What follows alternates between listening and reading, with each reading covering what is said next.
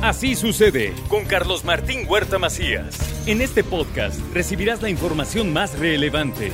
Un servicio de Asir Noticias. Y llegó la colaboración de la ciencia. Del inteligente no es artificial, él sí es de a de veras. Héctor López, ¿cómo estás? Mi querido Carlos, excelente. Un gusto en saludarte, estar con tu auditorio como siempre. Es el señor de las sorpresas. La verdad es que siempre que viene con su colaboración nos trae novedades, novedades que, que, tiene la ciencia informática, todavía podemos decirlo así. Sí, tiene que ver con la computación. Con la computación, esa, esa realidad virtual que ahora y cómo ha caminado y la inteligencia artificial que ha sido lo que hoy nos tiene muy sorprendidos y muy ocupados en tratar de entender cuáles son los alcances, cuáles los beneficios y cuáles los perjuicios, porque algunos dicen, oye, pues basados en la inteligencia artificial, algunos van a perder su empleo. Yo digo que no, tendrían que encontrarle el modo de salir adelante, pero bueno, hoy trae algo simplemente extraordinario. A ver, partiendo de la inteligencia artificial, ¿podemos tener un maestro? Podemos tener un maestro, podemos tener un psicólogo, podemos tener un consejero, podemos tener un coach, podemos tener un nutriólogo, podemos tener un asistente. Podemos tener lo que queramos, Carlos. A ver. Entonces, quiero compartirte eh, tres escenarios que se acaban de suscitar con la inteligencia artificial. El número uno tiene que ver con la Universidad de Harvard lanza su robot para enseñarle a los estudiantes de, eh, de ciencias de computación cómo sí estudiar y con la intención de tener uno a uno, profesor-alumno, cómo darles respuestas, pero sin solucionarles 100% los problemas. Si bien es cierto que el chat GPT, cuando tú le pides un problema, que resuelve un problema, inclusive de código de programación, te va a dar la respuesta en la medida de lo posible y de su conocimiento y de su alcance informático, la respuesta más correcta. Pero Harvard dice, entonces si yo le doy solamente las respuestas a los estudiantes, evidentemente nunca van a entender. Entonces la Universidad de Harvard tenía la opción de utilizar ChatGPT o Copilot de GitHub o otros emprendimientos que hay por ahí.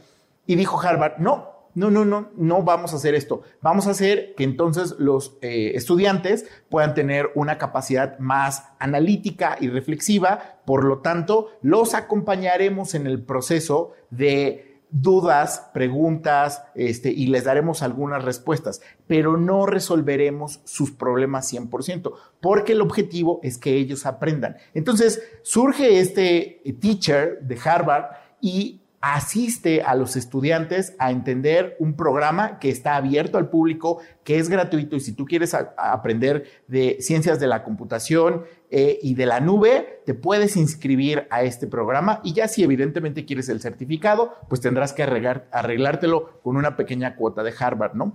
Pero al mismo tiempo surgen otras inteligencias artificiales que destacar. Voy a empezar con la más sencilla y tiene que ver con Lucia. Lucia es una inteligencia artificial que la puedes tener en tu WhatsApp y te puede resolver casi todos los problemas. Pero más allá del flujo conversacional que puedas tener en palabras escritas, también puede traducirte tus audios y entender el contexto que están en tus audios de WhatsApp.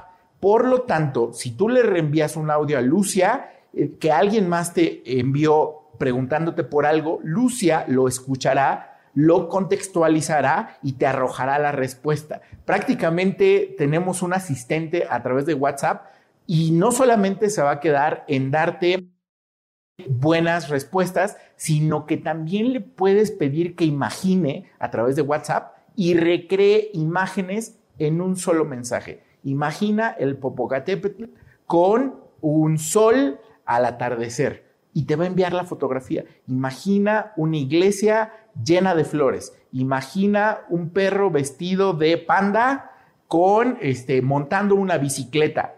Y tú se lo pides en el WhatsApp, ya no te tienes que ir a otras inteligencias artificiales como Dalí, Mid Journey y demás para crear imágenes. Evidentemente esta versión es una versión muy limitada porque la inteligencia artificial requiere de muchos recursos para procesar este tipo de contextos e imágenes. Pero, ¿qué más que tenerla a la palma de tu mano, Carlos, y sacarle todo el provecho posible? Y con esto me voy a la última inteligencia artificial de la que traemos muy buenas noticias. La inteligencia artificial se llama Pi y la pueden encontrar en su sitio como AP, H-E-Y, P de papá y latina, AP.com. Este, y esta es una inteligencia artificial que ha venido, ha venido eh, eh, a través de una inversión de 250 mil millones de dólares. ¿Y cuál es la diferencia con el chat GPT? Mientras el chat GPT, cuando tú le preguntas algo, puede darte respuestas frías, estadísticas e inclusive irónicas, la inteligencia artificial Pi es mucho más empática, flexible, fluida y muchas veces te ayuda a tomar decisiones. Pongamos un ejemplo concreto.